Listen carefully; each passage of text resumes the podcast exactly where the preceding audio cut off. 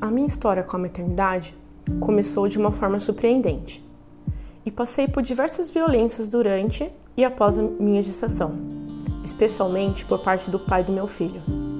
Quando eu descobri que estava grávida, que foi uma surpresa, a primeira pergunta que me fiz foi se eu queria manter a gravidez. Achei por bem me perguntar isso. E percebi que eu queria sim, queria ter aquela criança, e isso não foi um grande dilema. Claro que foi muito mais pesado que isso, porque foi a primeira vez que senti de verdade um peso de uma responsabilidade daquele tamanho nas minhas costas.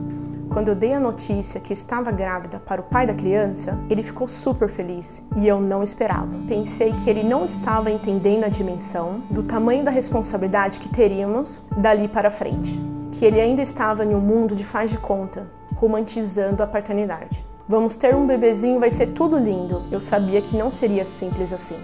Durante a gestação, eu me senti muito sozinha, mesmo com a presença dele na casa e com a divisão de contas. Ele estava lá apenas nos finais de semana, fazia o básico, acompanhava consultas e pré-natal, mas não dava nenhum suporte de outra forma. Não estava presente emocionalmente. Parecia que eu estava vivendo aquela gravidez e não sentia esforços dele para vivê-la comigo. Nosso relacionamento nunca foi um mar de rosas, foi bastante curto e antes da gravidez já tínhamos alguns momentos de violências verbais e psicológicas. Durante a gestação, essas microviolências foram tomando outras proporções. A gente brigava muito, foi bastante turbulento. Duas vezes tivemos brigas em que ele ameaçou ir embora. Eu grávida, passando nervoso porque o pai da criança estava fazendo todo um teatro e continuávamos discutindo muito. Me senti mais abandonada do que eu já estava me sentindo. Ele sempre esteve de corpo presente, mas nunca esteve presente de verdade. Eu tive que ouvir do meu parceiro muitos absurdos. Entre eles, o quanto eu deixei de me cuidar e cuidar do meu corpo depois que parei. Eu não fazia parte de um padrão de mulher bom o suficiente para ele sentir desejo por mim. Ele exigia que eu me cuidasse e sempre estivesse bonita, magra e disposta. Isso nunca foi exigido dele. Depois do parto, eu estava exausta e a mãe dele me ajudou bastante. No primeiro dia, eu queria muito amamentar, mas doía e eu reclamava e ele falou: ou você para de reclamar ou você não amamenta. Ele tratava tudo com descaso, mesmo sabendo o que eu queria por tudo que eu estava passando. Demorei anos para superar que o parto não foi como eu queria e precisei fazer uma cesariana. E ele dizia: Todo mundo está vivo, então tá tudo bem. Só que não estava tudo bem, psicologicamente e emocionalmente. Eu estava vivendo a maior loucura emocional, biológica e psicológica pela qual meu corpo já passou e eu não podia ter espaço para lidar com isso. Fui chamada de dondoca e a impressão que eu tinha é que eu precisava ser a mesma pessoa de antes da gravidez. Depois que você tem um filho, existe o puerpério biológico. É quando o corpo físico começa a voltar o que era, principalmente em relação aos órgãos internos. Tem transformações hormonais, etc.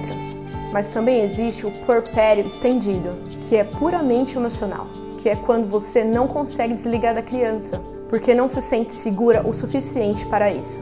Depois de uma semana de nascimento do bebê, ele me disse que estava cansado de ser empregado, porque durante sete dias ele fez comida, lavou louça e limpou a casa. Na cabeça dele, essas obrigações eram minhas por ser mulher. Depois de quatro meses da licença, eu voltei a trabalhar e as coisas pioraram. Eu fazia home office e saía para trabalhar apenas uma vez por semana. E nesses dias ele me mandava áudios da criança, chorando para me dizer: Olha, você saiu e é por isso que a criança está chorando. Nas entrelinhas, ele queria me dizer: Você está sendo uma mãe incompetente. Você precisa parar de trabalhar. É a batalha do trabalho produtivo com o reprodutivo. Tudo o que acontecia com nosso filho quando ele estava sozinho também acontecia comigo, mas eu não ficava ligando para ele, nem fazendo ele se sentir culpado por não estar lá. Ouvi coisas como: Eu não vou guardar as roupas porque eu não sei onde guarda. Eu não vou dobrar as roupas porque você dobra melhor. E aí tudo vai sobrando para quem? Para a mãe, é claro, porque o pai não consegue sequer aprender a dobrar uma roupa. Além de tudo isso, ele não respeitava minhas escolhas. Como mãe, nem estava disposto a conversar sobre elas. Por exemplo, eu não queria dar mamadeira para o nosso filho e ele disse que, se ele tivesse sozinho com ele e fosse difícil, ele ia dar sim. Esse tipo de postura de desconsiderar os desejos da mãe e achar que está sempre certo também é comum de médicos pediatras. Eles normalmente não são abertos a modelos de criação que fogem do tradicional. Eles têm uma cartilha a seguir que favorece diversas indústrias. Se eu tivesse seguido tudo o que eles falavam, eu não teria amamentado meu filho até os dois anos. Eu sei dos meus privilégios e sei que, mesmo muitas vezes me sentindo uma mãe solo, eu tive mais apoio financeiro e mais recursos que muitas mulheres. Eu reconheço isso e o apoio que ele conseguiu me dar, especialmente em relações à saúde física do meu filho mas a carga mental estava toda comigo, da gestação até hoje. Me separar tendo um bebê parecia impossível, foi muito difícil. Foi quando entendi o porquê de algumas mulheres manterem relacionamentos abusivos e violentos, muitas vezes por falta de saída ou por condições financeiras. E fiquei muito triste quando entendi isso. Eu sinto que me perdi de mim e abdiquei de quem eu era para me tornar mãe dona de casa e trabalhadora. Eu era todas essas outras coisas menos eu.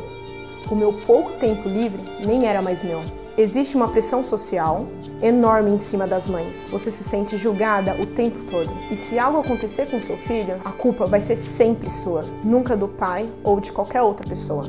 Na maior parte do tempo, eu não me sinto mãe, me sinto cuidadora. A pessoa que cuida, alimenta, dá bronca e limpa. Eu me sinto mãe mesmo quando a coisa aperta. Parece mesmo instintivo, aquilo de trocar a vida pela outra pessoa. Eu me sinto mãe mesmo quando ele cai e só o meu beijo cura todas as feridas, porque é super poderoso. Ser mãe é muito bacana, ser cuidadora que é cansativo. É exaustivo ser quem trata, cozinha, atende demandas e se preocupa o tempo todo. Os pais têm isso, eles só são pais eles, na maioria das vezes, conseguem se desvencilhar da obrigação e da responsabilidade de ser também cuidadores.